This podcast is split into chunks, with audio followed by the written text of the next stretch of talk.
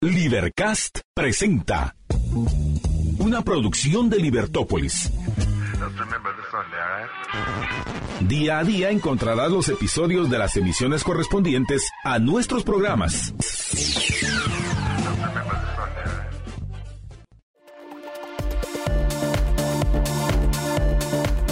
Buenas tardes, estimados amigos. Bienvenidos a la emisión del Mediodía Libertópolis de este miércoles 28 de febrero del año 2024, que como bien saben ustedes, no es el último día del mes de febrero, porque este año nos eh, regala febrero 29 días, penúltimo día del mes. Vamos a ver qué noticias tenemos para ustedes para comentar brevemente hoy.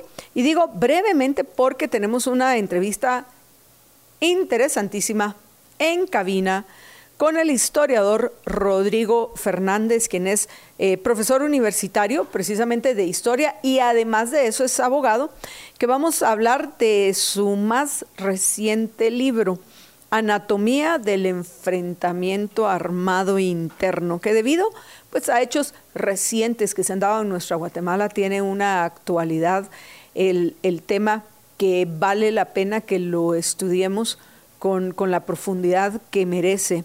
Más aún después de ciertas molestias que hay dentro de algunos grupos de presión, grupos de presión de todo tipo, pero principalmente grupos de, de presión denominados indígenas que están molestos con tanto con el presidente eh, Bernardo Arevalo como con la vicepresidenta Karin Herrera, que ambos han sido correctos a la hora de decir que en lo que respecta a la fiscal general Consuelo Porras no pueden hacer absolutamente nada porque legalmente no se puede. Pero aparentemente hay algunos eh, miembros de estos grupos de presión que no están eh, satisfechos con, con estas declaraciones que ha dado tanto el presidente como la vicepresidente, porque consideran que, que, fueron desgastados, que fueron humillados, que fueron maltratados, que fueron amenazados después de que se pasaron un par de meses, como ustedes recordarán, bloqueando la entrada del Ministerio Público, esperando la renuncia de eh, la fiscal Consuelo Porras y de otros miembros del Ministerio Público, algo que no solo no se dio, sino que dudo que vaya a cambiar eh, de aquí a, a dos años, que es el periodo que le queda a Consuelo Porras para ejercer el puesto de fiscal general. Ya dentro de dos años, el presidente Arevalo podrá nombrar a, a otro fiscal que probablemente está, eh, esté más de acuerdo con, con el, las políticas, el pensamiento o cualquier otro el, eh, circunstancia que el presidente evalúe a la hora de nombrar a eh, quien sea el sustituto de Consuelo Porras, repito, dentro de poco más, poco menos de dos años. Así que a, a, trabajar, como nosotros lo hemos dicho desde un principio, a trabajar de una manera coordinada, de una manera inteligente, porque necesitamos en Guatemala que haya seguridad Necesitamos, por supuesto, que haya justicia. Y para que hayan ambas cosas, necesitamos que puedan trabajar de una forma coordinada tanto el Ejecutivo como el Ministerio Público. El Ejecutivo, por medio del Ministerio de Gobernación principalmente, que está encargado de, de, de atrapar a los sospechosos de haber cometido un delito o un crimen y el Ministerio Público junto con la evidencia que tenga recabado el Ministerio de Gobernación y por supuesto la Policía Nacional Civil, deberán armar el caso para presentar ante los tribunales, recordando siempre, siempre, por favor, lo importante que es el respeto al debido proceso para todos, no únicamente para, para los que nos conviene que se respete, sino para todos porque si nos aseguramos que hasta el peor de los delincuentes o criminales, o que al menos nosotros consideremos que es el peor de los delincuentes y los criminales, se va a respetar el debido proceso, pues vamos a tener tranquilidad de que va a haber justicia para nosotros y para nuestros seres queridos.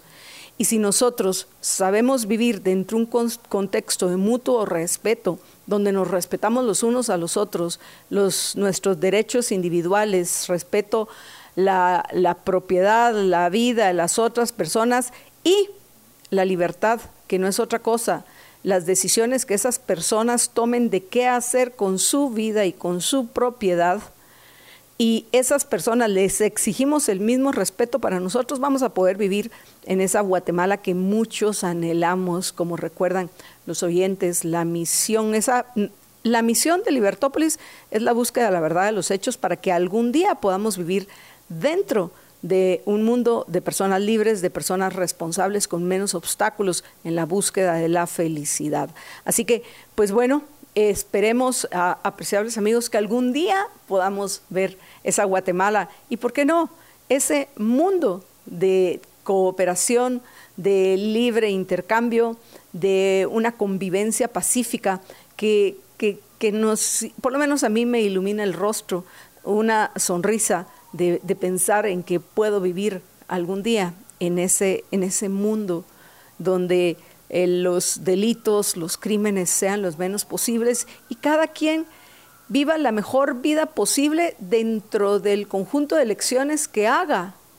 O sea, las elecciones que haga en lo que respecta a su vida y a su libertad. Pero, en fin, eso, apreciables amigos, es lo que voy a, voy a abordar. Bueno, no esto específicamente, voy a a comentar con el abogado e historiador Rodrigo Fernández cuando nos comente y nos presente, esta es su reciente obra, Anatomía del Enfrentamiento Armado Interno. ¿Quién sabe? A lo mejor veamos qué dicen los miembros del Club de Lectura de la Liga de los Liberhéroes, que tal vez podría ser un próximo libro que podemos incluir a la lista de todos los libros que tenemos pendientes de leer, que queremos leer dentro del contexto de la Liga de los Liberhéroes, que hoy, recuerden, nos eh, reunimos eh, a seguir discutiendo la, la obra publicada por los hijos del expresidente Juan José Arevalo, incluido el actual presidente que se titula Despacho Presidencial, que pues nos ha dado una idea más eh, cercana a la realidad de quién fue Juan José Arevalo por medio o a través de las propias palabras de Juan José Arevalo.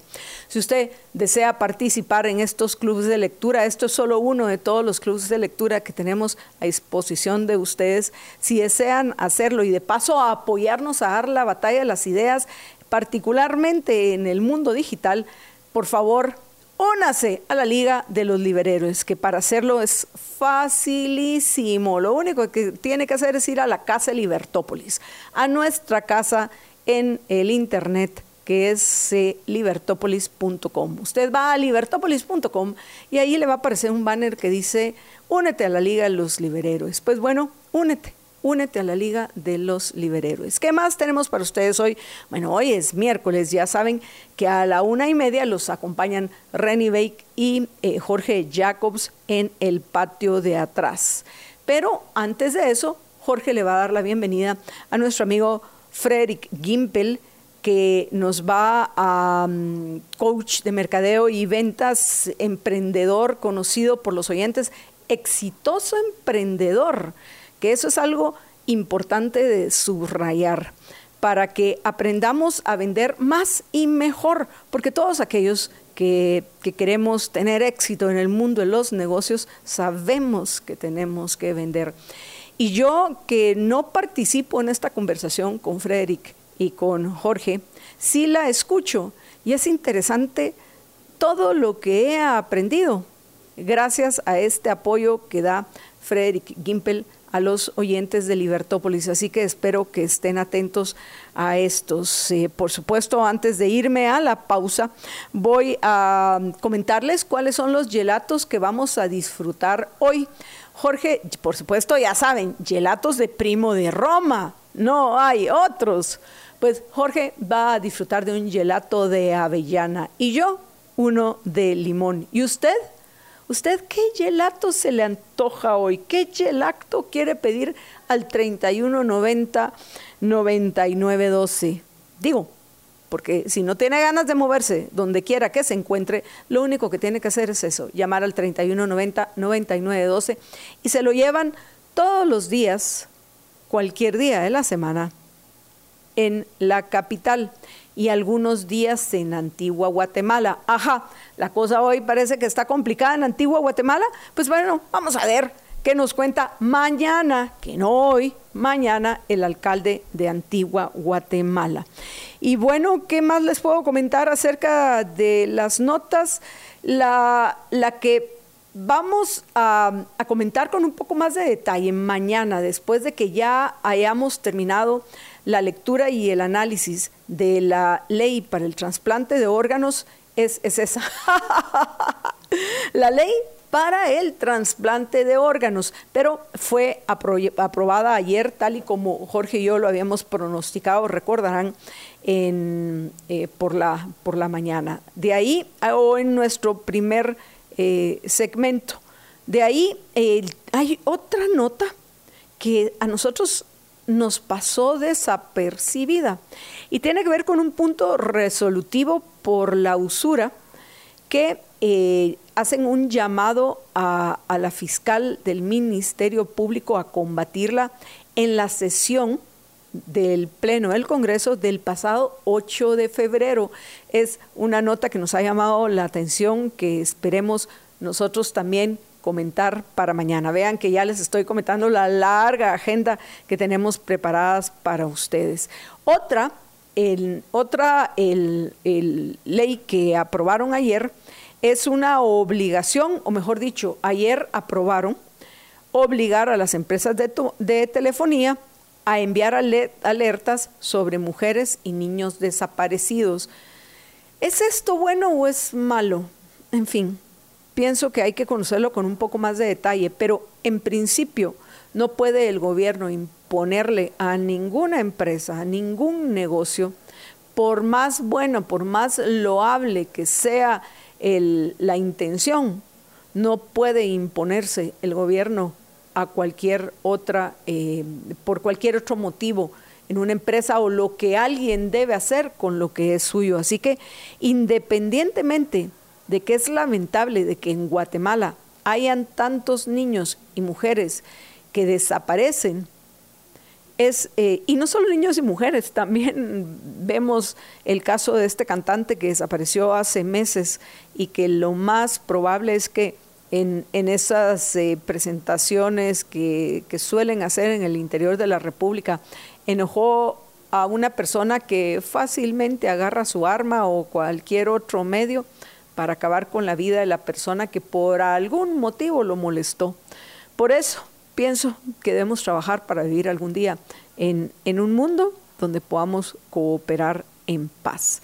Hay otras notas que tienen que ver también con corrupción y con el tema de la desnutrición, que recordarán lo abordamos la semana pasada, que los queremos ir, eh, eh, los queremos ir em, el, organizando para no irlos comentando de, de puchito en puchito, sino verlos como un todo. Lo que creo que nos va a facilitar la, la propuesta del licenciado Palomo, el actual comisionado contra la corrupción, que está iniciando un equipo de tareas, si me recuerdo correctamente eso, va, va a crear un equipo de tarea para comenzar a hacer el análisis de todos los descubrimientos que se han hecho dentro del Ministerio de Comunicaciones. Así que vamos a estar pendientes en Libertópolis a conocer el resultado de esas investigaciones y más importante, las acciones que vayan a tomar es urgente que se presenten de forma organizada, evidenciada, ya casos al Ministerio Público de corrupción para que podamos todos presionar a Consuelo Porras para que cumpla con su obligación y que, y que investiguen todos los abusos y los robos que pudieron haber hecho los gobernantes anteriores y no únicamente durante el gobierno de Alejandro Yamatei. ¿Hasta cuándo se podrá llegar esa investigación? No sé, pero por lo menos comencemos con el gobierno de Alejandro Yamatei. Voy a ir a una breve pausa y regreso ya con ustedes en unos minutos junto con nuestro invitado hoy, Rodrigo Fernández. Quédense con nosotros y, por supuesto, compartan nuestro programa, compartan Libertópolis al mediodía, denle like, apóyennos para que podamos llegar más y más lejos con la batalla necesaria que hay que dar si es que queremos vivir en una Guatemala mejor hay que dar la batalla de las ideas. Regreso con ustedes en unos minutos, quédense con nosotros. Estamos de regreso en la emisión del mediodía y tal y como les había comentado hoy, voy a conversar con el abogado e historiador Rodrigo Fernández sobre su más reciente libro. Eh, Rodrigo, que es profesor universitario, yo he tenido la oportunidad de participar en algunas de sus conferencias donde pues hemos conocido ese gusto que tiene por, por la historia. Y hoy pues se ha dedicado a, a una historia complicada que es la del conflicto armado. Vean que primero, ahorita lo voy a presentar, pero es que primero les quiero que enseñar mi regalo. Vean, ¿se está viendo ahí? Ese es mi regalo que me trajo Rodrigo. Una edición de este libro que para que tenga este grosor debe tener una investigación bastante profunda, digo, conociendo a Rodrigo. Así que vamos a, darle la bienvenida y a felicitarlo por, por esta obra. Rodrigo, buenas tardes, bienvenido. Gracias, Marta Miranda, muchas gracias por seguirme. Bueno, eh, Rodrigo, a ver, contanos, eh, Anatomía del Enfrentamiento Armado Interno, orígenes de la Guatemala contemporánea. Pienso que lo primero que tenemos que hacer, ya que hasta ahorita estoy recibiendo mi libro, así que no lo he empezado a leer, pero estoy segurísima que le puedo hacer bastantes preguntas solo a partir de los temas que vas a abordar en el libro. ¿Por qué? ¿Por qué, Rodrigo, el dedicar el tiempo que implica una investigación, que me imagino histórica, acerca de este periodo de nuestra Guatemala, ¿por, ¿por qué? ¿Por qué dedicarle a, esta etapa, que además de eso es una etapa reciente?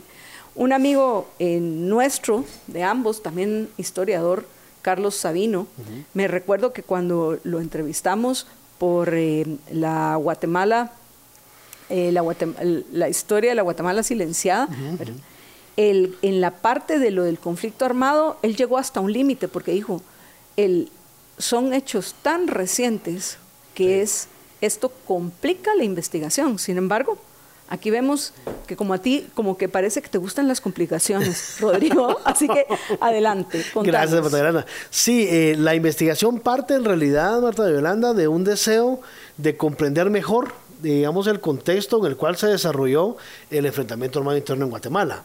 Eh, surge también de la necesidad de explicarle a los alumnos adecuadamente un tema tan delicado como ese. Sobre todo porque para los alumnos que ahorita tienen 20, 22 años, el tema del enfrentamiento es completamente ajeno.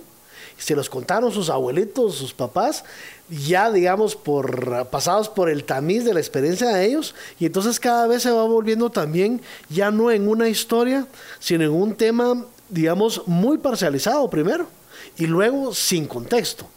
Entonces entender ¿Por qué duró tanto un conflicto? ¿Por qué hubo dos intentos revolucionarios por derrocar al gobierno? Sin tener el contexto se vuelve algo muy difícil. Entonces, de ahí surgió la idea. Además, yo siempre he hecho investigación histórica desde el año 95, 96, perdón. Entonces ya tenía como muchos archivos y muchas como esqueletos, ideas, hasta que un día dije, oh, me voy a poner a, ordenar todo esto y a tratar de sacar, digamos, una, una versión lo más objetiva posible, lo menos... Em, inclinada, digamos, hacia, hacia una versión, sino tratando de buscar eh, obviamente uno como autor aporta una subjetividad, pero digamos, tratando de meter, digamos, a muchos autores que discutan, saliéndome yo como, como intermediario, para que discutan los autores. Entonces lo que hice fue una recopilación bibliográfica importante para eh, buscar, digamos, las diferentes versiones, poner a los autores a discutir y darle también, digamos, en acompañamiento toda una cronología con eh, investigación hemerográfica. Entonces así, digamos, el, el objetivo era que la historia sea historia y deje de ser memoria porque digamos cuando se habla de Guatemala y que, de que es memoria y el ejercicio de nuestra memoria histórica, ahí hay un tamiz de subjetividad. Porque como decía Borges, ¿verdad? Las cosas no pasaron como sucedieron, sino como las recordamos. Es decir, a mí un, un, hecho violento me impacta de distinta forma que a usted. Y yo lo voy a recordar de una forma y usted de otra. Pasa con los choques de tráfico en los semáforos, ¿verdad? Eh, hay dos implicados y hay 11 versiones. El motorista, el chiclero, todos tienen una versión. Entonces yo, yo lo que quería era llegar, digamos, al punto de lograr, digamos, tamizar esas, esas versiones y encontrar por lo menos una discusión de autores, fueran presenciales o no, porque digamos hay testigos y hay otros que no lo fueron, pero para encontrar por lo menos puntos de discusión. El libro no, digamos, para el que quiera una certeza y que yo diga, ah, esto pasó así, no es un libro donde yo pretendo pontificar, sino es un libro donde yo pretendo dar versiones, no tiene tesis central. Más allá de, y por eso lo pusimos anatomía, porque lo que estamos es tratando de desmontar el enfrentamiento como se desmontan los cuerpos en las morgues para entender cómo funciona el sistema. Ese es, digamos, el objetivo primario de este, de este libro y por eso lo grueso que salió. Eh, Rodrigo, el, libro tiene, eh, voy a, con el permiso de los oyentes, voy a empezar a, leer algunas partes. Tiene el, el libro eh, el, bueno, en cierta forma pienso que sí tiene una tesis, porque lo, le pones orígenes de la Guatemala contemporánea, o sea, es esta Guatemala de nosotros. Sería esa, entonces, pensaría yo, la tesis, que el enfrentamiento armado interno da eh, vida a la Guatemala en la cual vivimos hoy. Sí, por lo menos para entender, digamos, nuestra Guatemala contemporánea, hay que remitirnos a este periodo del, por el que muchos pasan de puntillas, ¿verdad? De ahí, veamos, comenzás con los antecedentes, o sea, que te remontás a la rebelión militar del 13 de noviembre de 1960, lo que me lleva a una pregunta. No es como en algún momento, y digo, ya que estamos hablando de la Guatemala contemporánea, y que el actual presidente es hijo del, del presidente Juan José Arevalo, y, que, fue el primer presidente después de, la revolución del 20 de octubre, que hay algunos, ya sabes, que, hemos, que, con que discuten que fue un golpe de Estado y que la, la, la, la, la. Bueno, el punto es que muchos que, por lo menos con los que yo he conversado, para tratar también de entender estos tiempos en los cuales vivimos, eh, consideran que parte de la molestia comienza con el no con, no con el, golpe de Estado en contra de Arbenz, sino con el asesinato del coronel Arana. ¿En algún momento tu libro se mencionan estos hechos? No, digamos yo, porque yo creo que, digamos, el proceso de la guerra se entiende muchísimo mejor desmitificando el 13 de noviembre del 60. Digamos, eh, yo creo que el asesinato de Francisco Javier Arana le puede a uno, digamos, resolver la duda del verdadero espíritu de la revolución del 44, ¿verdad? Que eh, en realidad el movimiento del 20 de octubre era un movimiento democratizante que lo que quería era abrir la participación política. No tenía ningún plan de reforma eh, social ni económica. Eso se lo digamos, se lo atribuye a Arevalo al final de su gobierno y Arbenz, digamos, radicaliza ese proceso. Nosotros partimos del 13 de noviembre del 60 porque a todos nos han dicho, en el colegio lo siguen repitiendo, que la rebelión de los jóvenes oficiales del 13 de noviembre es el núcleo de la guerrilla, lo cual es relativamente cierto. ¿Por qué? Porque el movimiento del 13 de noviembre del 60 no tenía más intención, digamos, quería hacer un pronunciamiento en contra del gobierno de Idígoras porque tenían exigencias institucionales. No tenían un plan político de dar un golpe de Estado y abrir, digamos, las, eh, lo, que les molestara, digamos, que había dejado la liberación, ¿verdad?, de las elecciones del 57, luego las del 58. El movimiento del 13 de noviembre es un movimiento de oficiales militares que tienen reivindicaciones relativas a su oficio o a su institución militar. Les debían tres meses de sueldo, vivían en condiciones digamos, en las, que la PNC vive ahora, ¿verdad? Exacto, miserables. Eh, por ejemplo, se había fundado la Marina y, la, y, los marinos dormían en los barcos, no tenían barracas, las, las instalaciones donde dormían los, la, la tropa de infantería eran inadecuadas. Y luego se comete un gran error, que es cuando Idígoras y le ofrece al presidente de Estados Unidos entrenar a las tropas cubanas para invadir Bahía de Cochinos. Le prestan, verá, la famosa finca La Helvetia y la Suiza, eh, que eran de, de asesores del presidente, traen cubanos a entrenar y cometen un error. Contratan a oficiales guatemaltecos para que entrenen a los cubanos y les pagan en dólares y los otros oficiales no reciben el sueldo desde hace tres meses. Entonces se genera unas fricciones muy serias en el ejército que el rompimiento es el 13 de noviembre del 60. En realidad, John Sosa, eh, Turcios Lima, Trejo Esquivel, eh, estos oficiales que luego no se incorporan al ejército por la, por la amnistía de Idígoras, se radicalizan a posteriori en el 62, luego de las jornadas estudiantiles de marzo y abril del 62, ya empiezan ellos a pensar en un tipo de guerrilla digamos, ya como la conocemos normalmente, pero los intentos de John Sosa y de Turso Lima de permanecer en la clandestinidad, se acercan primero a los partidos políticos para generar una suerte de guerrilla democrática, como en República Dominicana estaba Cadamaño Deñó, como en Cuba había empezado el directorio revolucionario, que luego secuestraba la revolución por Fidel. Es decir, había movimientos que creían que, la, que los gobiernos corruptos, digamos, porque ahí lo que le acusaban era, no era de dictador, sino era de corrupto, era derrocarlos por medio de este tipo de guerrillas. Turso Lima y John Sosa se dan rápidamente cuenta que los partidos políticos los quieren aprovechar, los, los quieren usar. Y entonces el único partido que se los toma en serio en términos relativos para ser un brazo armado es el PGT. Esto es en diciembre del 62 y ahí es donde ya podemos hablar del inicio del enfrentamiento como todos hemos oído la versión oficial. Pero es dos años, es un año y medio después de, eh, digamos, el levantamiento de los oficiales del ejército y solo fueron algunos de los oficiales que se levantaron, no todos. Sí, los, digamos, eh, es muy clara la división que los eh, oficiales, digamos, de mayor graduación, eh, digamos, yo diría tal vez de capitán en adelante, son los que aceptan la amnistía, regresan al ejército y continúan su carrera. Ahí me, viene a la memoria Arturo Churdersid, ¿verdad? Que era coronel y era abogado. Y los que no deciden, digamos, regresar son los oficiales más jóvenes, subtenientes, tenientes, capitanes, que ellos de una forma muy razonable creen que el escalafón les va a castigar la rebeldía. ¿Verdad? las críticas al alto mando. Entonces ellos deciden no incorporarse al ejército y se quedan, se van a Salvador, se van a Honduras y luego se van a Cuba tristemente y ahí es donde se radicalizan.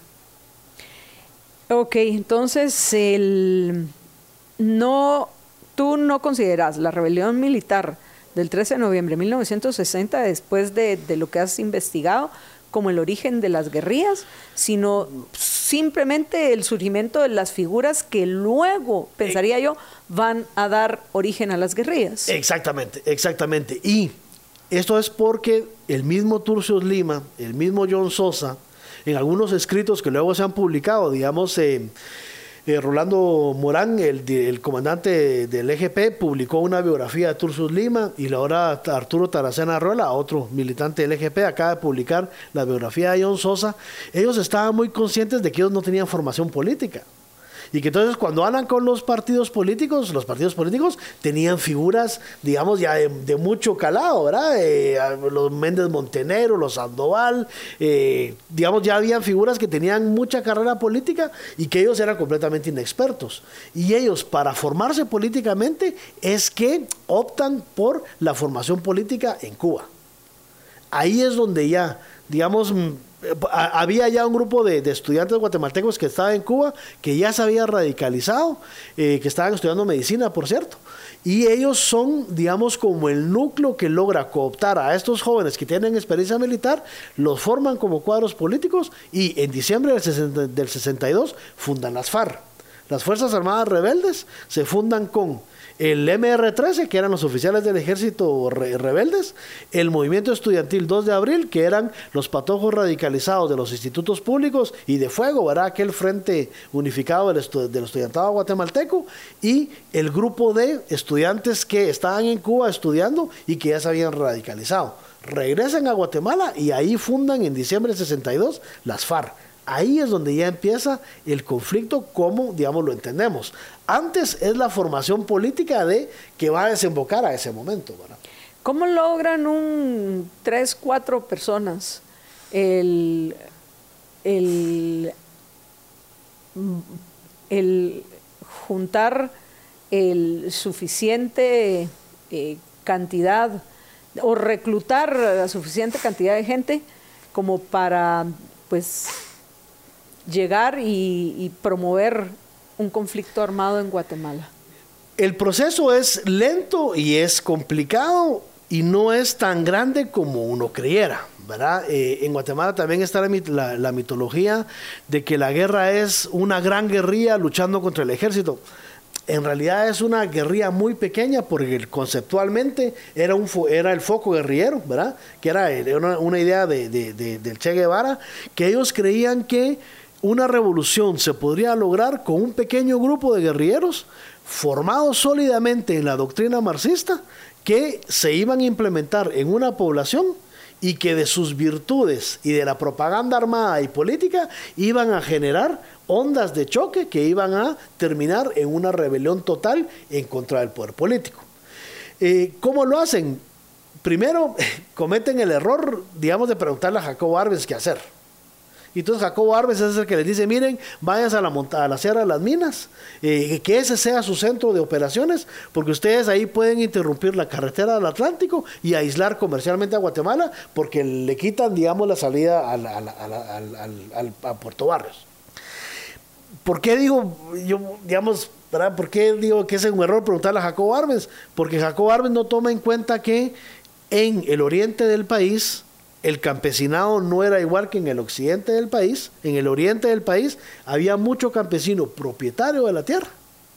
Y tradicionalmente el ejército en muchas, digamos, eh, eh, eh, cantidades venían del oriente, los, los elementos del ejército. Y eso ya le había, y eso pasa por no leer historia, porque ya había pasado en la guerrilla de Concuá, en marzo del 62. hay un grupo de de estudiantes, los eh, Grajeda Mena, por ejemplo, está también eh, Rodrigo Asturias, ¿verdad? El futuro Gaspar Ilom. Eh, ellos se organizan en una pequeña guerrilla y se tratan de insertar en la, en la región de Pachalum, entre Guatemala y, y Quiché. Toman como, como base de operaciones el Concuá, ¿verdad? Y la, y la región de Granados en Baja Verapaz. ¿Y qué es lo que pasa? Se van un domingo estamos hablando de la Guatemala del 62, se van un domingo, bajan en la carretera, los que han ido, digamos, a, a, Joyabaj por Ciudad Quetzal, saben, digamos, esa carretera, que es una carreterita que va eh, con montañas altísimas de un lado y precipicios del otro, paran varios carros, se bajan unos patojos con mochilas y empiezan a caminar en la montaña. las montañas no son de vegetación espesa, sino son peladas y ahí se ponen, se quitan la ropa y se ponen uniformes verde olivo. Inmediatamente los vecinos de ahí empiezan a llamar a la base militar y decir, miren, aquí hay movimientos extraños, hay unos patojos que andan con armas subiendo con uniformes verde olivo. La guerrilla de Concuá, digamos, la eliminó el ejército en una tarde. ¿Por qué? Porque la población participa de eso.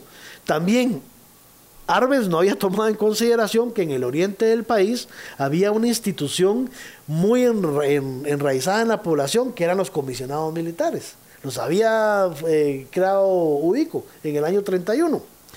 Y el comisionado militar es, digamos, esa persona que servía de vínculo precisamente entre la población y el ejército cuando el ejército necesitaba ampliar cupo de tropa. Pero también hacían labores de inteligencia. Y entonces se implementan en una población donde van a hablar de revolución, de hacer de reforma agraria, de quitarle a los ricos, y se lo dicen a los propietarios. Y todos los propietarios lo primero que hacen es que llaman al ejército digamos, la derrota total de las FARC y de luego del MR-13, que va del año 66 al 71 más o menos, se debe a la colaboración de la, de, la población. los guiaban a los campamentos de la guerrilla. Entonces la guerrilla huía del ejército y de la población civil, a la que supuestamente quería atraer al movimiento. Entonces, eh, otros dicen que la razón también no solo fue el Consejo de Arben, sino que John Sosa era muy conocido en la zona, ¿verdad? Y le, decían cariñosamente el chino Sosa, porque el papá tenía una tienda en Morales. Entonces, tan pésima decisión. Si todos saben quién es el chino Sosa, ¿por qué se va a ir a uno meter a delinquir a una zona donde todos lo conocen? O sea, todos le ponían el dedo. Entonces, digamos, el, el, el propio planteamiento de la guerrilla era el errado. Y luego, el problema es que la guerrilla guatemalteca, hasta cierto punto, es un producto artificial. No viene, digamos, en El Salvador, el proceso de guerra es distinto. Y ese es el segundo libro que estamos planeando. Eh, porque ahí, en El Salvador, lo que pasa es, primero se radicalizan los movimientos de masas y de los movimientos de masas surge la guerrilla que es como en la teoría revolucionaria sería lo ideal. En Guatemala es al revés. Es un grupo de pequeños, de élites, entre comillas. Exactamente, que digamos que están peleando con el gobierno y que creen que hay que hacer un cambio y entonces ellos crean eso. Y la guerrilla en Guatemala también, digamos, tiene un nacer, digamos, dramático porque surge con mucha violencia. Porque ellos, para financiar el movimiento revolucionario, se empiezan a robar bancos y a secuestrar gente. Entonces, el propio, digamos, surgimiento de la guerrilla en el año 66, que es una de las cosas también que uno oye, ¿verdad? En la, en la descontextualización. Sí, es que los escuadrones de la muerte de repente empiezan a matar gente como locos. Si aún a mí no me explican que la guerrilla está secuestrando, está extorsionando y está asaltando bancos, digamos, yo no entiendo la razón de los escuadrones de la muerte. Y aquí no estamos hablando de justificar. Es simplemente que hay un grupo de patojos radicalizados que empiezan a secuestrar y a asaltar bancos, tiene que haber una reacción. Y obviamente los secuestros se concentran en las capas más altas de la, de la, de, la sociedad. Entonces, los escuadrones de la muerte, hay una investigación muy interesante de un patojo que escribió, que escribió sobre el surgimiento del nuevo, la nueva organización anticomunista, que fue el primer escuadrón de la muerte. Y él descubre que muchos eran guardaespaldas y caporales de finca. Y el fundador de, ese escuadrón de la muerte, un señor de apellido Lorenzana, que luego lo matan, porque ya desafía al ejército después, él dice que ellos van a combatir a la guerrilla bajo sus mismas premisas. Entonces ahí ya cambia un poquito la idea que nos han venido vendiendo de esta supuesta sociedad de violencia, ¿verdad? Si uno entiende los mecanismos de la violencia, uno va entendiendo que a una acción hay una reacción. Ahora, lo que pasa es que no nos gusta entender de que esta reacción, o, todos querían creer que la reacción de la guerrilla iba a ser bien recibida. Oh, sorpresa, no lo fue. La gente denunciaba la guerrilla. Y la, y la gente, para defenderse de las acciones de la guerrilla, conforma grupos, digamos, paramilitares para defenderse. Y aquí caemos otra vez al problema de la institucionalidad. Porque en un principio, quien combate a la guerrilla es la policía, como fue en Italia. Pero capturaban al guerrillero, lo ponían a disposición del juez y el juez lo dejaba libre. O sea, esto no es nuevo, ahora tenemos 75 años de la famosa falta de pruebas y falta de mérito para que salgan libres. Está el caso, por ejemplo, de eh, Hugo Maul, eh, que luego fue presidente de la, Corte Suprema de Justicia. Él era juez de instrucción en una época y a él le, le, cae el caso, digamos, de, un grupo de, guerrilleros y la ametrallan en la casa. Entonces, digamos, bajo ese de ambiente, digamos, de violencia, donde la institucionalidad trata de reaccionar, los jueces no investigan, sueltan a los guerrilleros. Los guerrilleros lo primero que hacen es que llegan a ponerle bombas a las casas a los jueces. O sea, dos y dos son cuatro, ¿verdad? Eso pasó en Argentina también. Entonces, digamos, la institucionalidad tampoco reacciona adecuadamente y cuando reacciona, la reacción, digamos, cae como balde de agua fría a este grupo que necesita descontextualizar la historia para que sus acciones encuentren alguna justificación, ¿verdad? Pero digamos, la idea, porque uno habla con los alumnos, ¿verdad? Entonces uno dice, miren, pero, pero ¿por qué el ejército empezó a masacrar campesinos? Había un contexto. O sea, eso no fue de que desayunando dos coroneles dijeron, miramos, ¿y qué hacemos hoy? Vamos a, mandar, a matar campesinos. Hay un contexto, ¿verdad? Entonces, eso es lo que yo pretendo abordar en, el libro, ¿verdad? Rodrigo, tenemos que hacer una pausa para los oyentes que nos están acompañando. Pueden ver algunas imágenes que estamos compartiendo del tiempo del, conflicto armado e igualmente tenemos la portada del, del, libro de Rodrigo, que por cierto, paréntesis, ¿dónde lo pueden conseguir los oyentes? Está disponible en la librería de la universidad, en eh, UFM Ediciones, está disponible en Sofos, eh, va a estar disponible esta semana en Sirma, en la Antigua, y en De Museo. Y muy próximamente en el Fondo de Cultura Económica también. Excelente, excelente. Ya escucharon todos los eh, lugares donde lo pueden adquirir y, y por lo que nos está contando Rodrigo, yo estoy entusiasmada por empezar a, leerlo porque, porque todo ese contexto y todo ese conocimiento que tiene, no solo de los hechos que se dieron en Guatemala, sino también en otros lugares, permiten contextualizar todos, todos estas, eh, eh, eh, esta, este conflicto que por intereses políticos ha sido mitificado. y me parece correcto que se desmitifique como bien dijiste, el primer, el, primer intento fue un total fracaso. Totalmente. La duda, y eso lo vamos a ver en el siguiente segmento, es por qué sí fracasó el primer intento. Lo, pues, viene un, hay un, viene un segundo intento, ¿no? Y lo que me preocupa es si podríamos ver en Guatemala un tercer intento hoy en nuestros tiempos. Vamos a una breve pausa y regresamos con ustedes en unos minutos. Muchísimas gracias a todos aquellos que nos están saludando. Veo en, en YouTube, que es donde me encuentro ahorita. Quiero agradecerles eh, los saludos a Sergio Sandoval, a Linda Nicola, a Ingrid Janeta Alfaro y a Anabela Cifuentes. Vamos a una breve pausa y regresamos en unos minutos. Quédense con nosotros.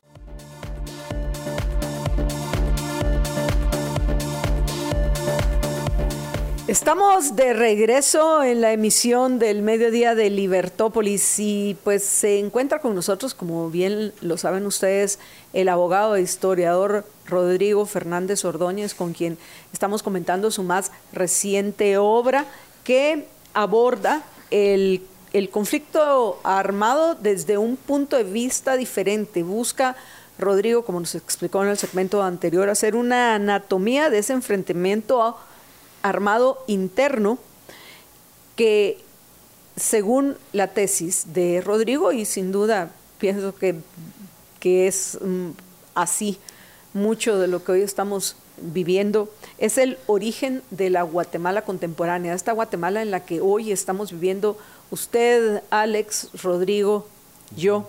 Así que es importante conocerla. Yo no sé, pero pues como a mí me encanta la historia, yo estoy aquí entusiasmadísima escuchando a Rodrigo.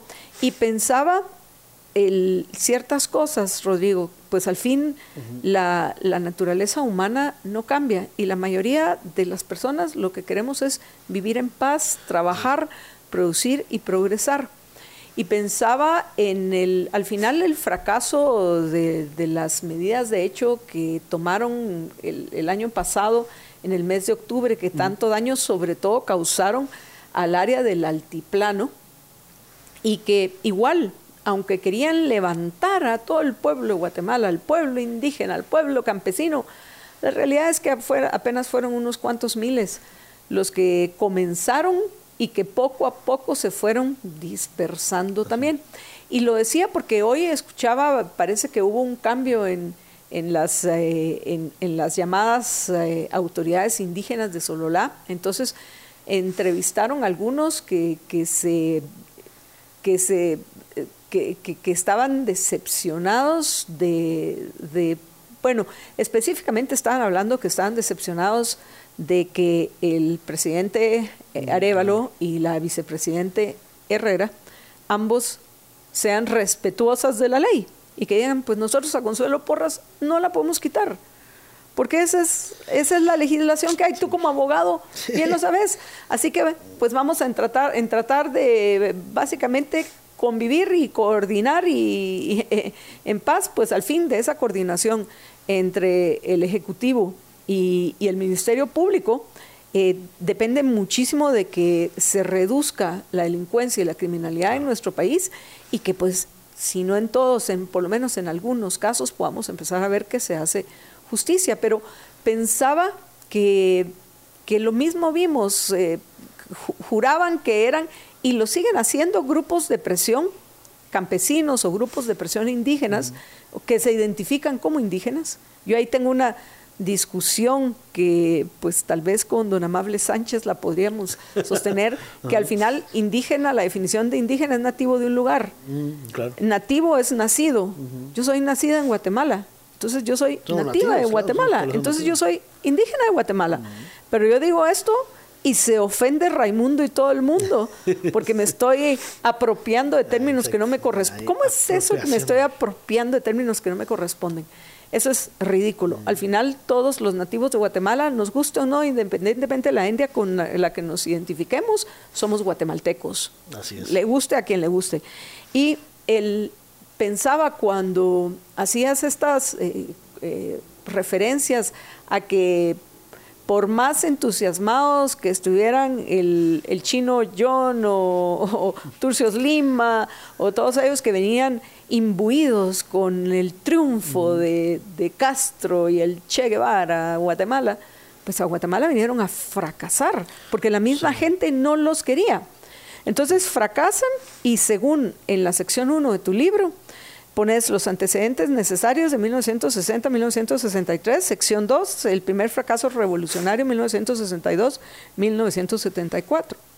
Si fracasaron, y veo aquí la participación de Cuba, o sea, vinieron cubanos a pelear, pregunto, con los guerrilleros eh, guatemaltecos, ¿qué tipo de ayuda le, dio, eh, le dieron los Castro a, los guerrilleros en Guatemala, según lo que tú has eh, investigado y has descubierto. ¿Y por qué hay un, segundo intento si en el primero habían fracasado? Sí, bueno, eh, el problema, digamos, de, un postulado revolucionario, eh, o, o, en específicamente el postulado revolucionario del Che Guevara, es creerse uno mismo la propaganda. Ese es el verdadero problema.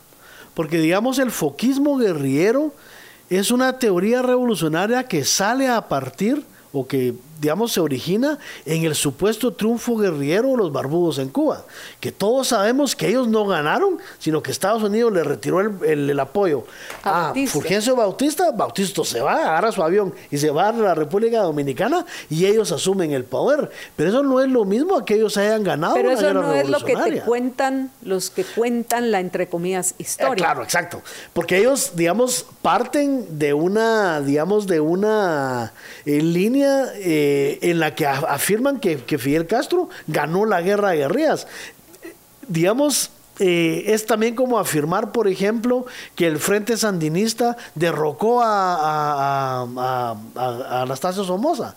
Lo que hubo ahí es, le retiran el apoyo y Estados Unidos, digamos, hace una cosa, en el caso de Nicaragua, que explica por qué, digamos, eh, es tan importante hablar de Estados Unidos. La Guardia Nacional en Nicaragua estaba habituada y, tenía todo el, armamento de origen norteamericano. Es decir, M16, hablemos, ¿verdad? M16 con munición del M16. Cuando la Guardia Nacional en Nicaragua en los últimos días de julio se empieza a quedar sin munición, Estados Unidos les deja de vender munición. Entonces no es lo mismo que el comandante cero, Eden Pastora, ¿verdad? O la comandante esta pobre que ahora está presa, ¿verdad? Que no le dejan ni leer, que le confiscaron los libros porque solo leían en, la cárcel y ahora le quitaron los libros. Increíble. ¿Cómo se llama esta señora que se me acaba de olvidar ahorita el nombre? O Humberto Ortega, ellos no ganaron la guerra. Pero igual qué increíble las condiciones en las cuales hoy se encuentran en la dictadura que hoy tiene Nicaragua. Que es la esencia de las dictaduras revolucionarias que querían, que querían imponer en, Centroamérica. Entonces, en, Guatemala, en realidad, ¿por qué fracasa el primer grupo? Primero, porque le hacen caso a Jacobo Arbenz, se van a una zona que no es ideal para la guerrilla, pero más importante aún, que la teoría del foco guerrillero demuestra no ser cierta. El mismo Che Guevara se va a Bolivia siguiendo su teoría del foco y para muerto.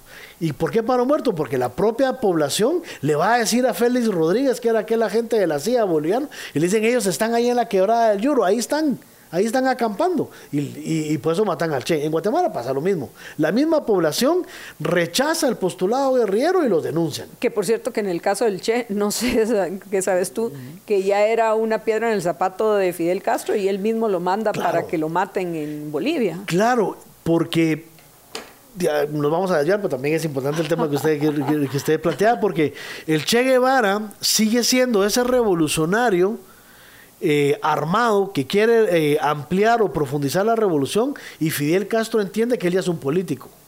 Y hay un evento muy interesante que luego de, la, de la, crisis de los misiles, donde eh, Fidel Castro apoya, digamos, la política soviética de retirar los misiles, ¿verdad? En el, en el 62 para no, para no provocar una, una, una guerra y el Che Guevara se enoja y le recrimina a Fidel. Y esto no lo digo yo, lo, lo, lo, lo, cuenta Ignacio Taibo II en la biografía que él tiene del Che, que es también un libro muy parecido al mío, súper grande. Sí, los libros de Ignacio Taibo son más o menos de sí, son los tochos grandes.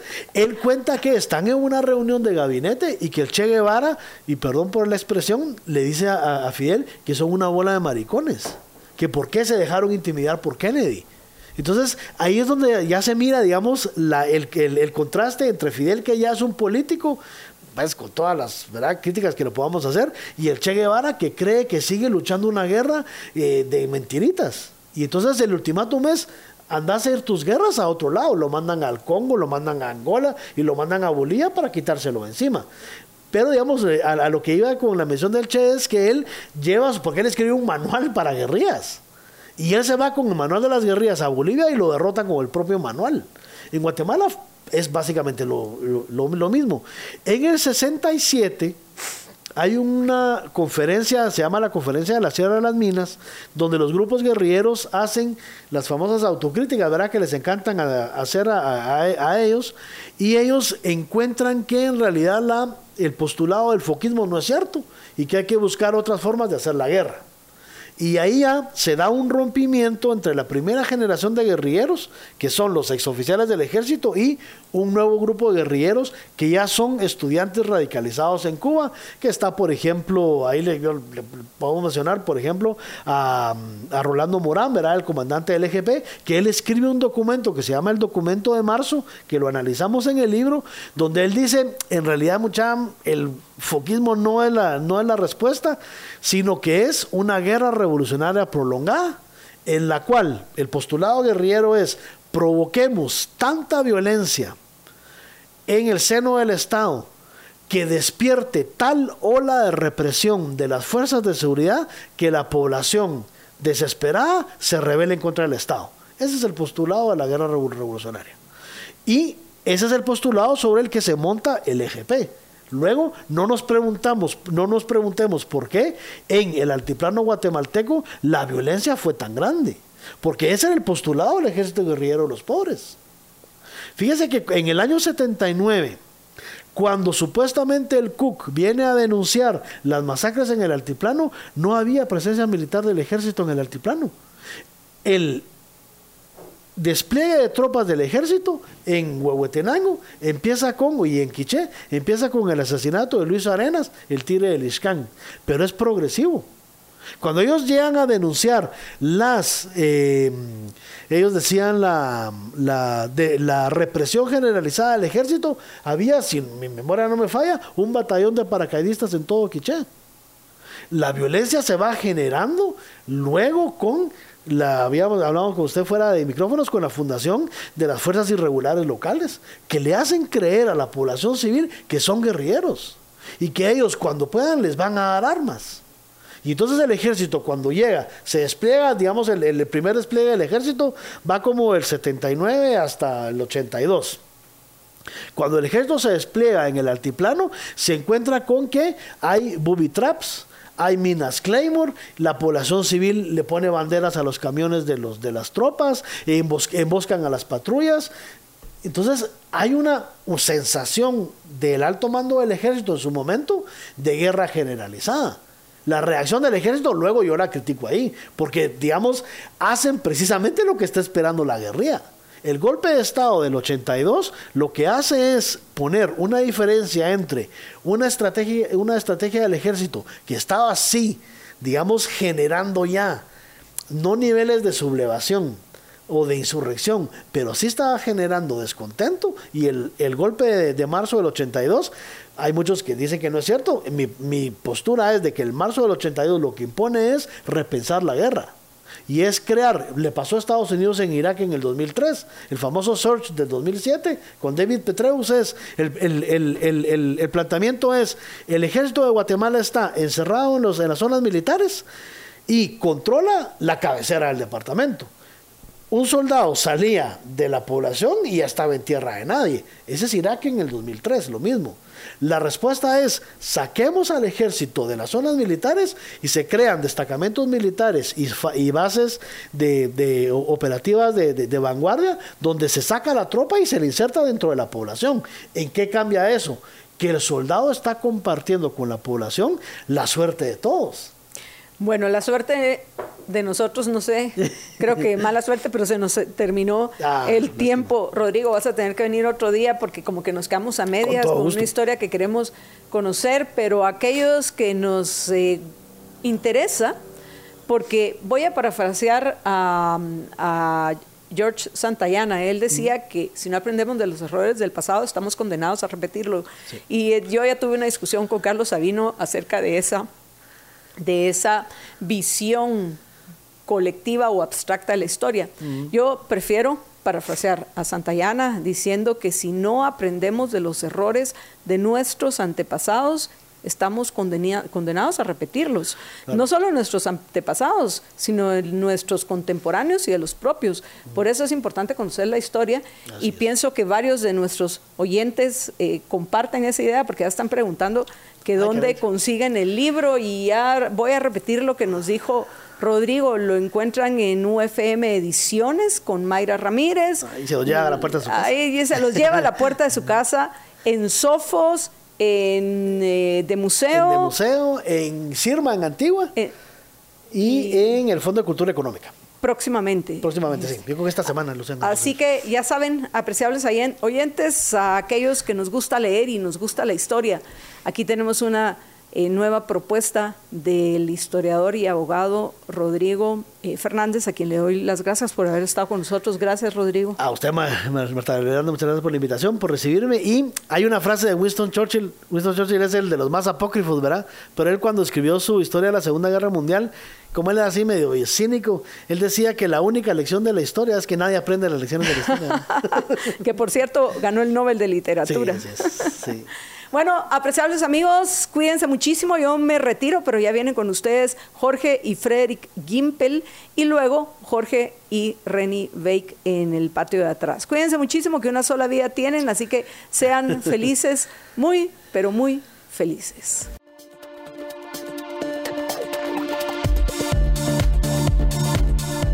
Estamos de regreso con ustedes en su programa Libertópolis al mediodía. Les saluda Jorge Jacobs y en este segmento vamos a conversar con nuestro coach aquí de ventas, Freddy Gimpel, y vamos a hablar acerca de cómo hacemos para vender más. ¿Qué tal, Freddy? ¿Cómo estás? Buenas tardes. ¿Qué tal, Jorge? Buenas tardes y buenas tardes a todos los que nos escuchan. Un gusto estar por acá otra vez.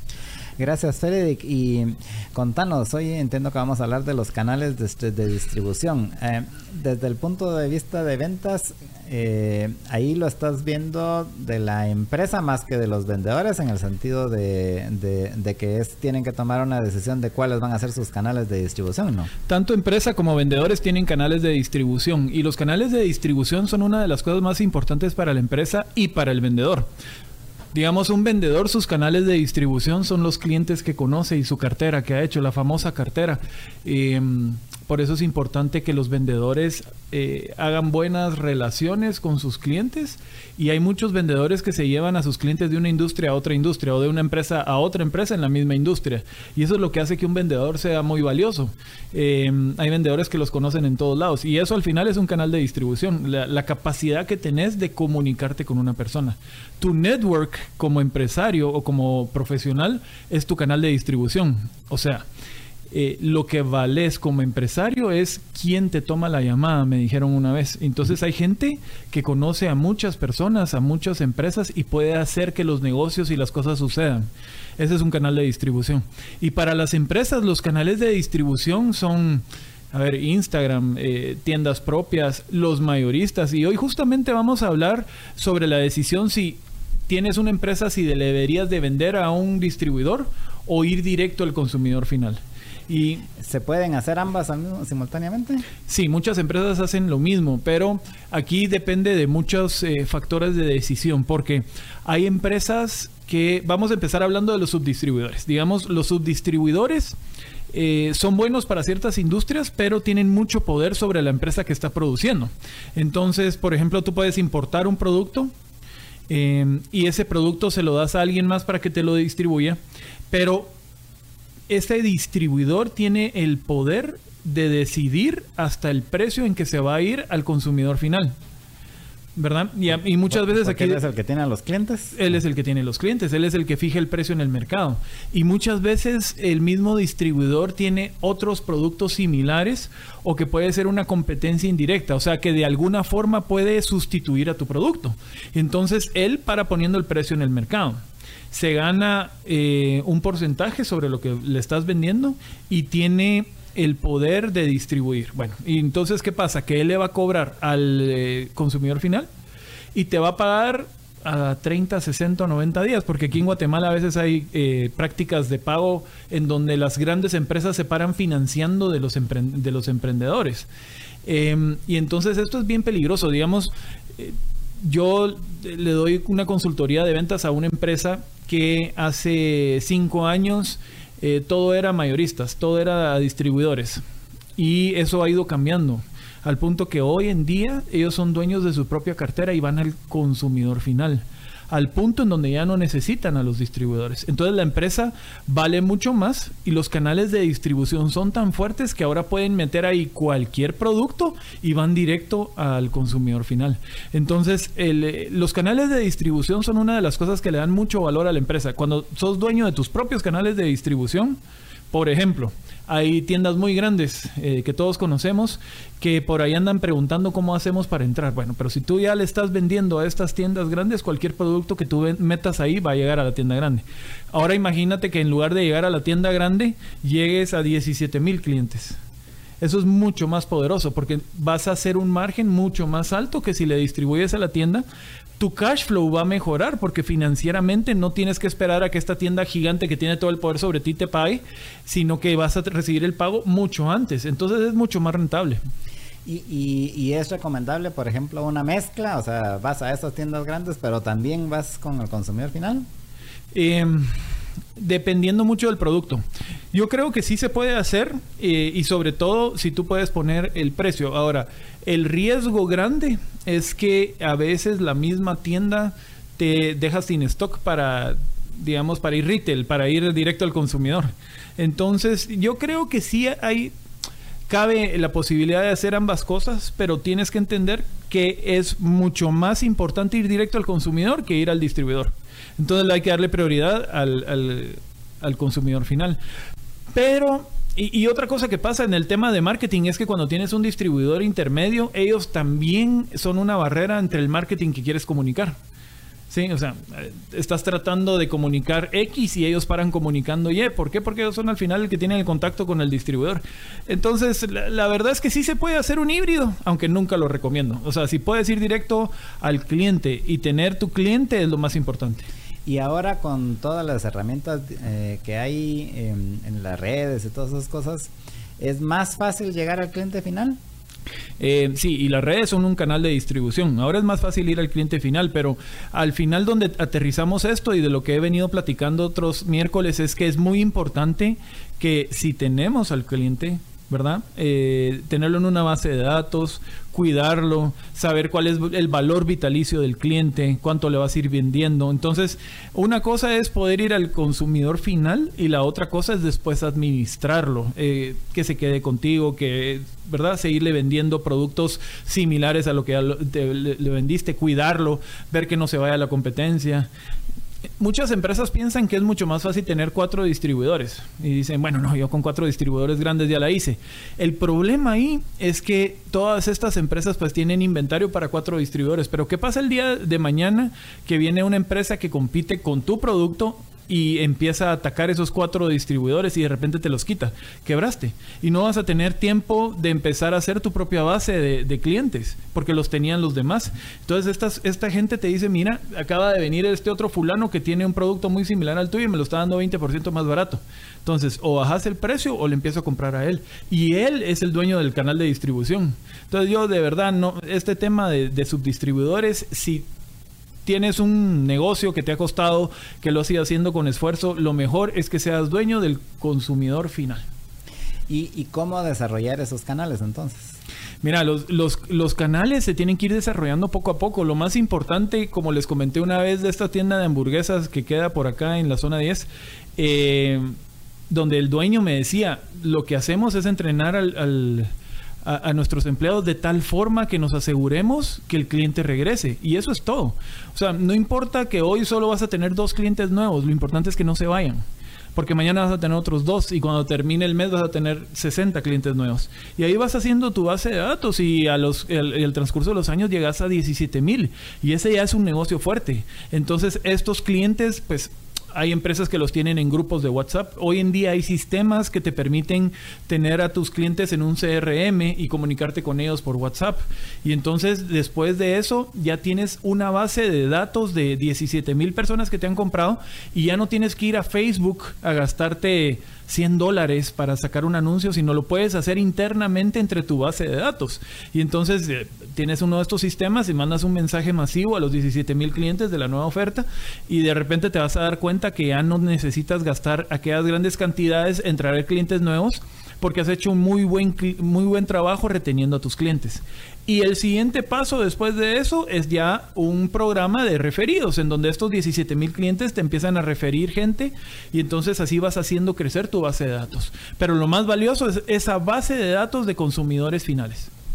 Que, al final son los, los clientes, ¿verdad? Y eso aplica para todo tipo de productos y o servicios para todo tipo de productos y o servicios, para todo. Eh, no importa lo que, a lo que se dediquen, yo no puedo pensar ahorita en algo que requiera realmente un subdistribuidor, ¿verdad? Tal vez hay algunos productos de consumo masivo que no vivirías sin las tiendas, pero sería muy bueno si estos productos de consumo masivo tienen sus propias eh, canales de distribuidor para llegar al consumidor final y no depender del intermediario. Es que cuando depende... El mismo llegar a las tiendas. Ajá. Que eso al final realmente es... es eh, sí es un trabajo grande porque como canal de distribución en las tiendas son, yo no sé cuántas hay, pero hay 40 mil tiendas aquí en Guatemala, si no más. Sí. Ahora literalmente encontrar dos en cada cuadra, ni siquiera una en cada cuadra, sino dos en cada cuadra. Así es, pero actualmente hay empresas muy grandes, eh, sede una de bebidas carbonatadas, que está haciendo esfuerzos grandes en tecnología para poder ir al consumidor final para podértelo, para poder hacer una especie, una especie de delivery y que no tengan que depender de las tiendas intermediarias. Entonces, hoy en día que existen todas estas aplicaciones y todos estos sistemas, realmente se puede hacer. O sea, realmente te puedes pegar a un sistema y evitar los grandes subdistribuidores. Y, en, el caso de empresas pequeñas que están empezando, ¿cómo empezás a desarrollar esos canales de distribución? Pues aquí, digamos, muchas empresas, hoy en día Facebook es un ecosistema de mercadeo eh, todos dicen que es una red social, pero realmente es el, ecosistema de mercadeo más grande del mundo, porque ellos controlan Facebook, Instagram y WhatsApp. Entonces, em, realmente todos los emprendedores empiezan por ahí. Y lo importante es que si vas a empezar en Facebook, en donde puedes poner un anuncio por un dólar al día, em, no importa cuántos clientes caigan, lo importante es ir haciendo crecer esa base de clientes. Porque tu negocio no es el logo, no es el nombre, no es el producto. Todo eso alguien más lo puede hacer mejor. Tu negocio es la base de datos de los clientes que has cuidado durante el tiempo y que te reconocen. Eso es el negocio. O sea, el negocio realmente son los clientes que tiene el negocio. Y, al final eso lo, lo vas haciendo precisamente con el tiempo y siendo consistente y dándoles buena atención y buen servicio. Y entonces, para todos los que nos están escuchando, si se quieren quedar con algo muy bueno que pueden ir a hacer hoy mismo, empiecen a apuntar sus clientes en algún lado, en una página de Excel si no tienen un CRM, pero la base de datos tiene que estar en algún lado. Y si no tienen Excel, empiecen en una agenda, empiecen en un cuaderno. La cosa es que esos son sus clientes, ese es el alma de la empresa. El producto que ustedes trajeron lo puede sustituir alguien más. Eh, alguien más se puede tirar un nuevo logo, alguien más lo puede hacer mejor. Pero la base de clientes, eso es lo más importante. Entonces empiecen desde hoy a apuntarlos en algún lado. Y ahí mencionaste ahí, por ejemplo, los, los programas de CRM. Es eh, es eh, conveniente desde que sos chiquito empezar con un programa de CRM. Eh, sí, y el programa de CRM no necesariamente es uno de estos que te cobran 50 dólares al mes que conseguís. No, el programa CRM lo puedes hacer en Excel, tu propio programa CRM. Que lo importante aquí sería quién, cómo se llama el cliente, cómo me contacto con él, qué me compró, cuándo me lo compró.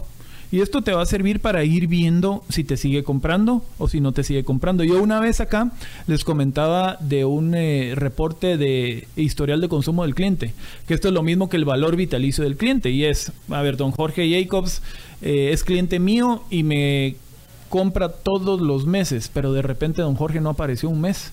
Entonces alguien tiene que llamar a don Jorge y ver qué pasó. Esta es la base de datos de los clientes, este es el alma de los clientes. Eh, es poderosísimo poderte comunicar con la persona que al final está consumiendo tu producto sin necesidad de ir al distribuidor. Porque otro gran problema es eh, este subdistribuidor te puede decir cualquier cosa. Te puede decir, mira, es que se cayeron las ventas porque fíjate que al consumidor final eh, no le gusta el nuevo sabor o no le gusta el nuevo precio o no le gusta la nueva presentación. ¿Y qué haces? Si eso es lo que te está diciendo tu cliente mayorista. Entonces, él realmente tiene todo el poder. Y lo más importante es que toda esta información tiene que llegar al dueño de la empresa desde el consumidor final y sin intermediarios, porque eso es lo que realmente vale. Gracias, eh, Federic. ¿Algo más con lo que querrás eh, que avancemos en esto?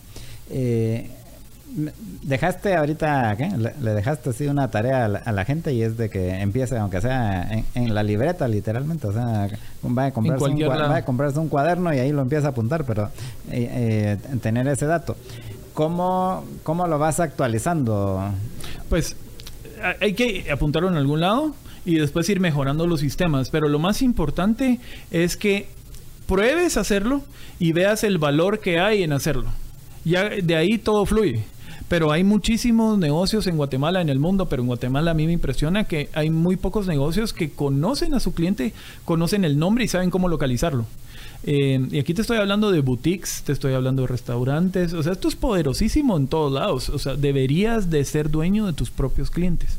Por eso es de que en muchos negocios así que hacen en, el, así a través del internet, lo primero que hacen es pedirte tu correo electrónico para, para, para, saber dónde localizarte por cualquier cosa. Así es. Y entonces eso se va a una base de datos. Pero impresionantemente después hay mucha gente que tiene los datos y no los usa, no los administra. Em, yo les haría una pregunta a los que me están escuchando y es cuántos de ustedes realmente saben cuál es su cliente más importante con data. O sea, con el dato en la mano, el dato exacto. Porque mucha gente cree que sabe quién es su cliente más importante, pero no le ha metido matemáticas. Y a veces el que crees que es tu cliente más importante realmente no es, porque no es el que más dinero te deja. Realmente el que más dinero te deja está como dos o tres filas abajo. Porque el de arriba y el cliente más grande es el que más descuentos pide. Entonces lo más importante aquí es que sepan después qué hacer con esa base de datos. Y qué hacer es tratar de venderles más, ¿no? No, toda la administración de la base de datos, obviamente la, idea de esto es vender más, pero eh, hay una ciencia de administración de toda la base de datos que lo podemos ir hablando los próximos miércoles, pero esto sí es una ciencia en donde, eh, digamos, lo primero es establecer por rangos el tipo de cliente que es. Bueno, ¿cuál va a ser tu cliente A? ¿Cuál va a ser tu cliente B? ¿Cuál va a ser tu cliente C? Y el cliente A, eh, en muchas empresas donde yo he trabajado, se le localiza, se le llama una vez a la semana, aunque el cliente no le esté pasando nada. Estás a las órdenes, cómo le está yendo, qué piensa de los nuevos productos. al cliente B, una vez al mes, al cliente C, una vez cada dos meses, al cliente D, una vez cada tres meses. Pero lo terrible es que no tengas comunicación con tus clientes. Sí, o sea, aunque sea el cliente más pequeño, pero tenés que tener, aunque sea una vez cada tres, cuatro meses, como dijiste. Aunque sea el más pequeño, tenés que decirle, hola, ¿cómo está? Miren, ¿qué, ¿cómo le ha parecido? Eh, veo que ha consumido X y Y, eh, le queremos mandar una invitación para que pruebe nuestro nuevo producto, muchísimas cosas, pero en vez de hacer eso, las empresas prefieren gastarse muchísima plata en supervallas, en las redes, eh, ¿verdad? En otros medios de comunicación que son más caros que si vas directo a tu propia base de datos. Bueno, pues muchas gracias, Frederick. Y gracias, por, estar aquí con nosotros. Y seguiremos en contacto. Ya sabe, todos los miércoles a partir de la una de la tarde está aquí con nosotros Frederick Gimpel. ¿Dónde pueden encontrar más información? en www.traelayuvia.com. Esa es la página. Ahí pueden encontrar más información de ventas, todo gratis. Pues muchas gracias, Frederick. Y seguimos en contacto. Gracias, Jorge. Vamos a una pausa y regresamos con ustedes en unos minutos. Estamos en su programa Libertópolis al mediodía.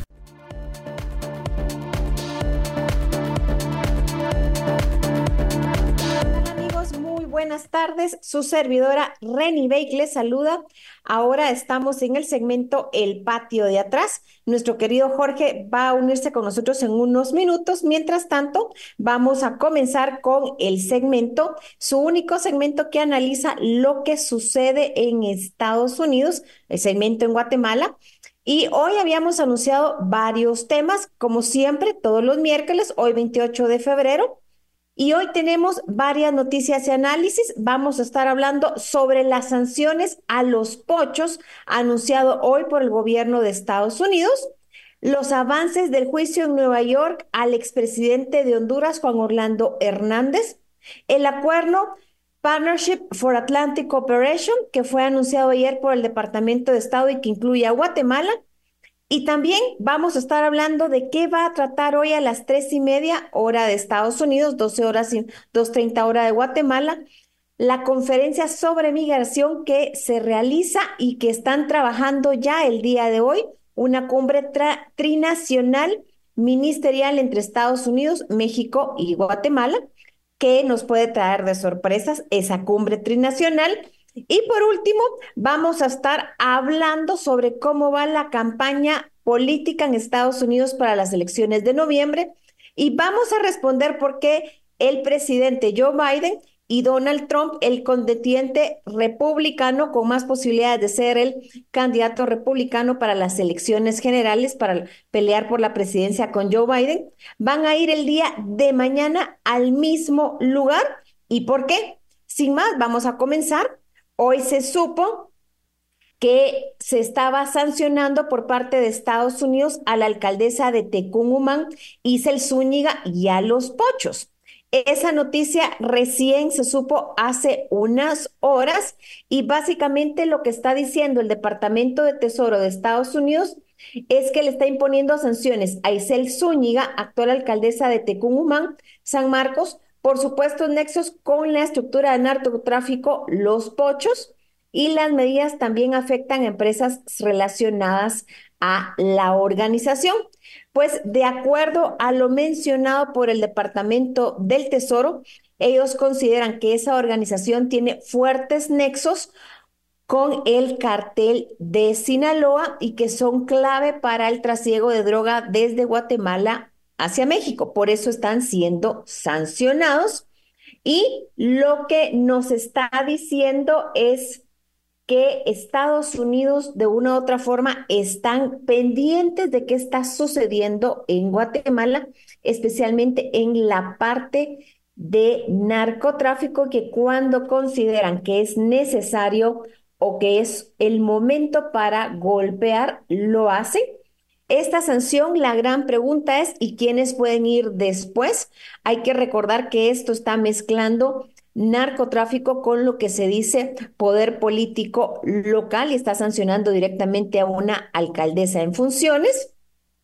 Y esto si hacemos la conexión al juicio en Nueva York al expresidente de Honduras, Juan Orlando Hernández, básicamente lo que nos está dando el mensaje es están observando qué está sucediendo, están recopilando pruebas y cuando consideran el momento adecuado, pues entonces dan la orden de extradición o dan sanciones. En el caso del juicio al expresidente hondureño Juan Orlando Hernández, ya van siete días este juicio a John, como se le conocía coloquialmente en Honduras, y hay de una u otra forma se considera que son explosivas declaraciones por parte de los testigos de la fiscalía. el día de hoy en este inédito juicio por narcotráfico a un expresidente de Honduras o a un expresidente de América Latina, se escuchó el testimonio de alguien conocido como el Cachiro, Davis Leonel Rivera Maradiaga, y básicamente están haciendo interrogatorios. En la mañana él dio sus declaraciones por parte de la fiscalía y ahorita o hace un rato estaba siendo interrogado por la defensa de Juan Orlando Hernández. ¿Qué nos puede decir de este caso?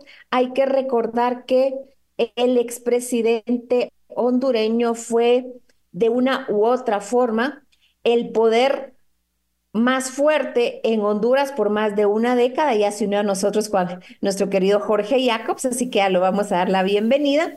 Pero podemos ver que en el caso de Juan Orlando Hernández, yo estuve mirando ayer un documental como de y media sobre este caso de la televisión hondureña para resumírselos a nuestros oyentes. Básicamente él ya estaba siendo investigado o estaba, como se dice coloquialmente, bajo el radar de las autoridades estadounidenses, en este caso la DEA, desde el 2009. Él gana el 2014 las elecciones para la presidencia de Honduras, de acuerdo a las acusaciones, con apoyo del Chapo Guzmán, y es presidente de Honduras del 2014 al 2022. Termina su mandato, entrega el poder y a los días pues entra la orden de extradición y es extraditado a Estados Unidos a las pocas semanas y hoy estamos mirando casi dos años después el juicio. Sin más, Jorge, bienvenido. ¿Qué más nos quieres agregar a este análisis del juicio a Juan Orlando Hernández? Gracias, Reni. Buenas tardes. Y eh, pienso que lo importante. Jorge, no tienes micrófono. Entonces me tenían aquí desconectado. Buenas tardes, Reni. Y pienso que lo importante en el caso de Juan Orlando Hernández, por lo menos para nosotros aquí en Guatemala, tiene que ver con la qué va a salir de lo que hemos hablado aquí muchas veces, de qué pasaba con lo que él llevaba hasta la, o él apoyaba o protegía para que llegara hasta la frontera entre Honduras y Guatemala y qué pasaba de esa frontera en adelante de aquí a la, a la, a la frontera de Guatemala con México, porque eh, definitivamente solita no se iba la, la droga desde Honduras hasta México, ¿no? No, así es. Y eso, Jorge, hay que recordar que hubo un guatemalteco como testigo en el juicio contra el hermano de Juan Orlando Hernández, si se recordarán, Tony Hernández, que ya fue condenado a cadena perpetua más 30 años en Estados Unidos, pues uno de los testigos casualmente era un guatemalteco que había sido extraditado hacia Estados Unidos. Así que la gran pregunta es, ¿Para cuándo y quiénes pueden venir en la acusación que puede ser como la segunda parte de Juan Orlando Hernández? Porque seguramente va de haber más de alguna historia relacionada a Guatemala. Sin más, Jorge, no si quieres agregar algo más antes de que entremos a hablar del acuerdo Partnership for Atlantic Operation. Pues solo recordar que básicamente Juan Orlando Hernández fue presidente en Honduras, mientras aquí fue Otto Pérez Molina, eh, Jimmy Morales y Alejandro Yamatei. O sea que eh, solo para, para, tener eh, el contexto de que con traslapes, pero básicamente esos fueron los presidentes que estaban aquí en Guatemala, mientras Juan Orlando Hernández estaba en Honduras. para empezar a hacer ¿qué? relaciones de qué estaba pasando. Elucubraciones en Elucubraciones, en qué estaba pasando aquí en Guatemala mientras pasaba lo que pasaba en Honduras. Así es, Jorge, veamos qué viene la próxima semana y los próximos meses de ese caso de Juan Orlando Hernández. Y para avanzar, el acuerdo Partnership for Atlantic Cooperation, que fue anunciado ayer por el Departamento de Estado, por lo menos es la noticia que ayer nos entró a nosotros, está incluyendo a Guatemala y ese acuerdo que tenemos en pantalla, por favor, cabina, si nos puede enseñar el mapa para los que nos están siguiendo en redes sociales, básicamente es un acuerdo, si ven en el mapa, entre distintos países que son, que tienen, digamos, están a ambos lados del Atlántico y que tienen costa atlántica, sin más ah, por redundar el asunto. Lo interesante, Jorge, es que Guatemala y Costa Rica son los únicos países de Centroamérica que se han unido a ese acuerdo. No se ha unido todavía México. Son 38 países y ese acuerdo básicamente lo que está buscando es encontrar la forma de enfrentar decisiones y situaciones que se pueden considerar problemas comunes. Es una asociación de cooperación de países del Atlántico, Jorge, y a mi criterio, porque cuando tú te pones a ver esa página y dices, bueno, vamos a ver temas de desarrollo, temas de enfrentar situaciones ambientales, cooperación entre nosotros, etcétera, etcétera, pero al ver el mapa, no es solamente como alguno pudiera estar pensando, ah, bueno, es un acuerdo para enfrentar a China. No, lo que está sucediendo, Jorge, es un mundo donde estamos viviendo una división del mismo entre países que son parte de un bloque donde se respetan ciertos valores denominados occidentales, por ejemplo, los valores individuales, y otro bloque que es Irán, China, Rusia, donde no se respetan esos valores individuales.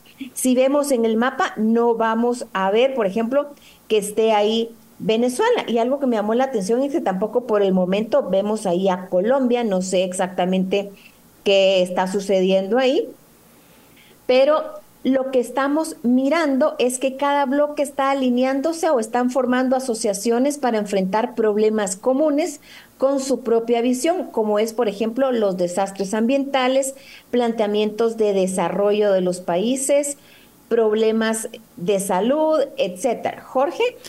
Esto, bueno, eh, solo quería añadir que ahí en el mapa también está la República Dominicana, que ellos mismos creo que ya se sienten más de Centroamérica que del Caribe. O sea, recuerden que están incluso en el, en el acuerdo que tenemos con Estados Unidos de Centroamérica y también en el, con, Europa.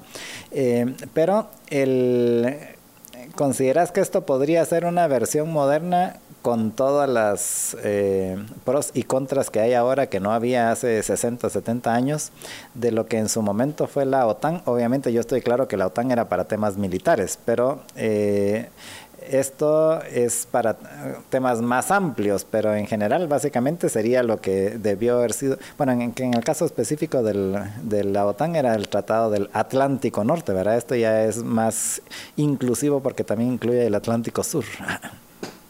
Pues mira, la verdad se está conformando el texto, o sea, te da una lista de países que incluye países de África, países europeos y países del continente americano. Por ejemplo, incluye a Noruega, los Países Bajos, Portugal, Reino Unido, también a Senegal, Angola, Argentina, Brasil, Canadá, Costa Rica, Costa de Marfil, España, Estados Unidos, Ghana, Guinea-Bissau, Guinea Ecuatorial, Irlanda, Mauritania. Ahora se ha incluido Guatemala y básicamente lo que están diciendo es, somos países costeros que limitan con el Océano Atlántico y miembros de la comunidad de países atlánticos.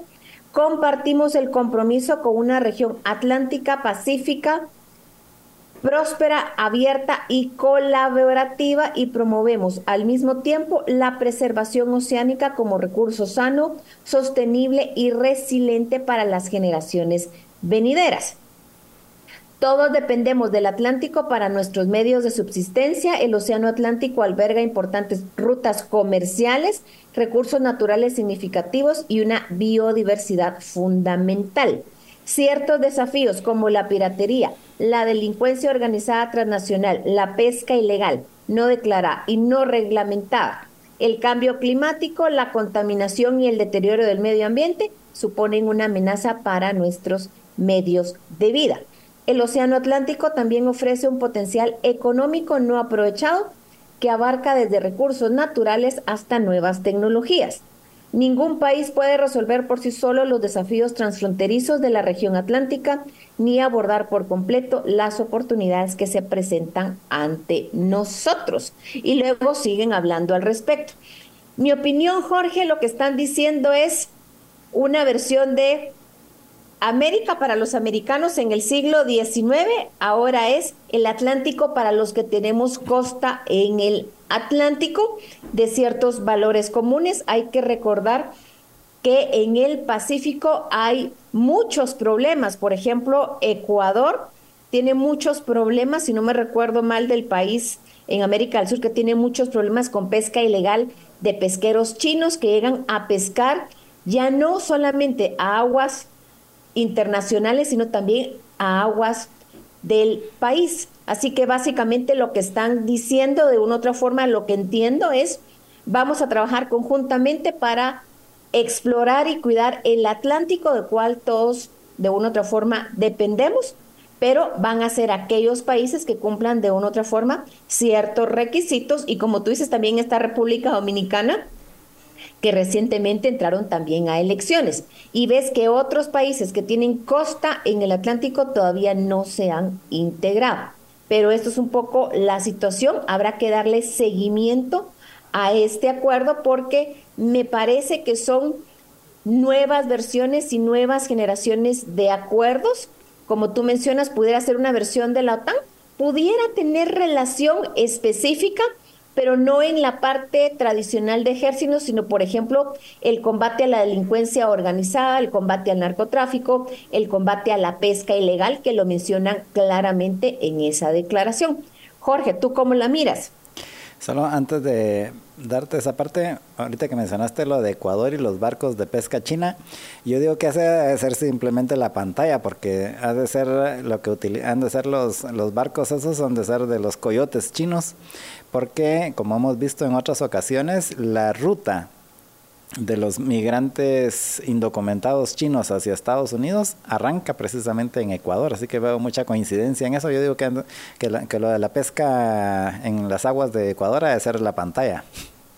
Ha de ser de doble vía, vienen a dejar eh, potenciales ilegales hacia Estados Unidos y se llevan el pescado de regreso, explotado ilegalmente. Pues eso era un tema, Jorge, que no queríamos dejar de mencionar porque son esas situaciones que tal vez la noticia sale o no sale, pero es muy pequeño el análisis, el contexto de las posibles implicaciones de lo que se está formando en este momento.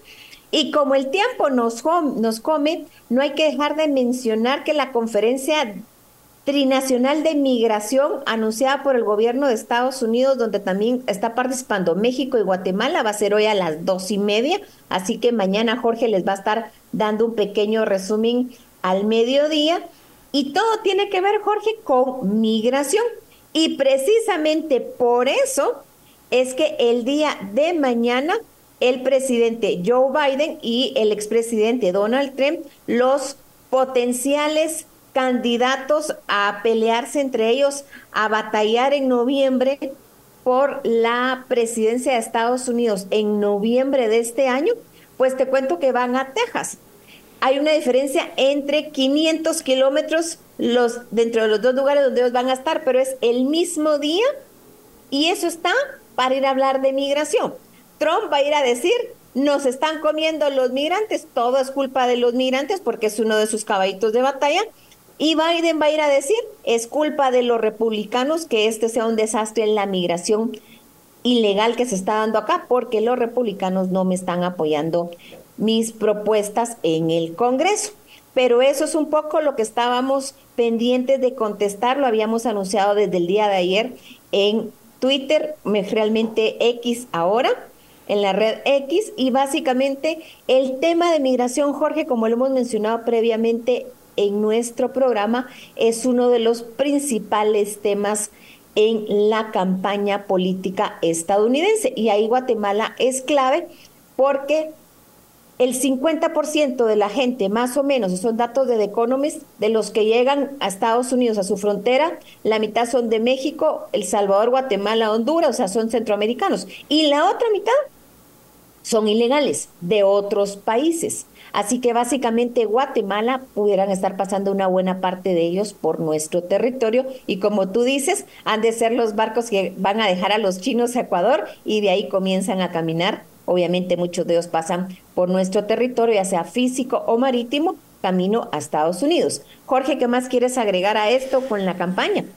Solo tal vez comentar, no sé si ya lo comentaste, de con relación a las eh, primarias de los republicanos que se dieron el fin de semana en, Carolina del Sur, en donde eh, Donald Trump ganó, eh, a pesar de que era el, el, estado natal y donde fue gobernadora Nikki Haley. Y eh, pues se cierran las, se van cerrando las posibilidades para Nikki Haley. Incluso vi también una nota ayer antier de que ya algunos de los principales donantes ya no le están, ya están diciendo bueno hasta aquí llegamos. Y eh, que lo más probable es que a como se va pintando el panorama, pues ya se esperaba pues, pero, pero cada vez es más, hay más certeza al respecto, es de que los candidatos en el, para la elección presidencial nuevamente serán los mismos de la vez pasada, Joe Biden y Donald Trump, algo que creo que es casi eh, inédito en Estados Unidos. No, no lo había mencionado rápidamente, Jorge, porque los últimos cinco minutos de ahora en adelante del programa va a ser específico sobre lo que está pasando en las elecciones en Estados Unidos y lo había dejado para que tú estuvieras. Exactamente en el eh, estado natal de Nikki Haley, Donald Trump ganó con 60%, el 40% lo obtuvo Nikki Haley. Ella anunció que va a seguir compitiendo hasta el supermartes, que es precisamente en ocho días, y después de eso, básicamente ya las cartas ya están, como se podría decir muy coloquialmente, tiradas o marcadas, y la competencia va a ser entre un virtual candidato presidencial por parte de los republicanos, que es Donald Trump, expresidente de Estados Unidos, y el actual presidente de Estados Unidos, Joe Biden, así que va a ser de una u otra forma la segunda vuelta de la campaña que vimos hace casi hace cuatro años. La gran pregunta, Jorge, es ¿qué posición van a tomar el 40% de los independientes en Estados Unidos en la elección general? Hay que recordar que más o menos 30% en Estados Unidos son demócratas, 30% son republicanos y el 40% votan dependiendo del candidato y del tema. Son al final los que van a decidir quién es el próximo presidente de Estados Unidos. Así que por el momento esas son todas las noticias que nos da el tiempo para poder comentar. ¿Algo más que quieras agregar, Jorge? Pues solamente hasta aquí llegamos porque en efecto ya se nos acabó el tiempo. Muchas gracias, Reni, por haber estado con nosotros esta tarde. Muchísimas gracias y saludos a todos los oyentes y el próximo miércoles, como siempre, volveremos con ustedes. Pasen una muy feliz tarde. Los invitamos a que continúen en sintonía de los programas de Libertópolis. Y en Libertópolis al mediodía, pues nos volvemos a escuchar mañana a partir de las 12. Y mientras tanto, pasen una muy feliz tarde.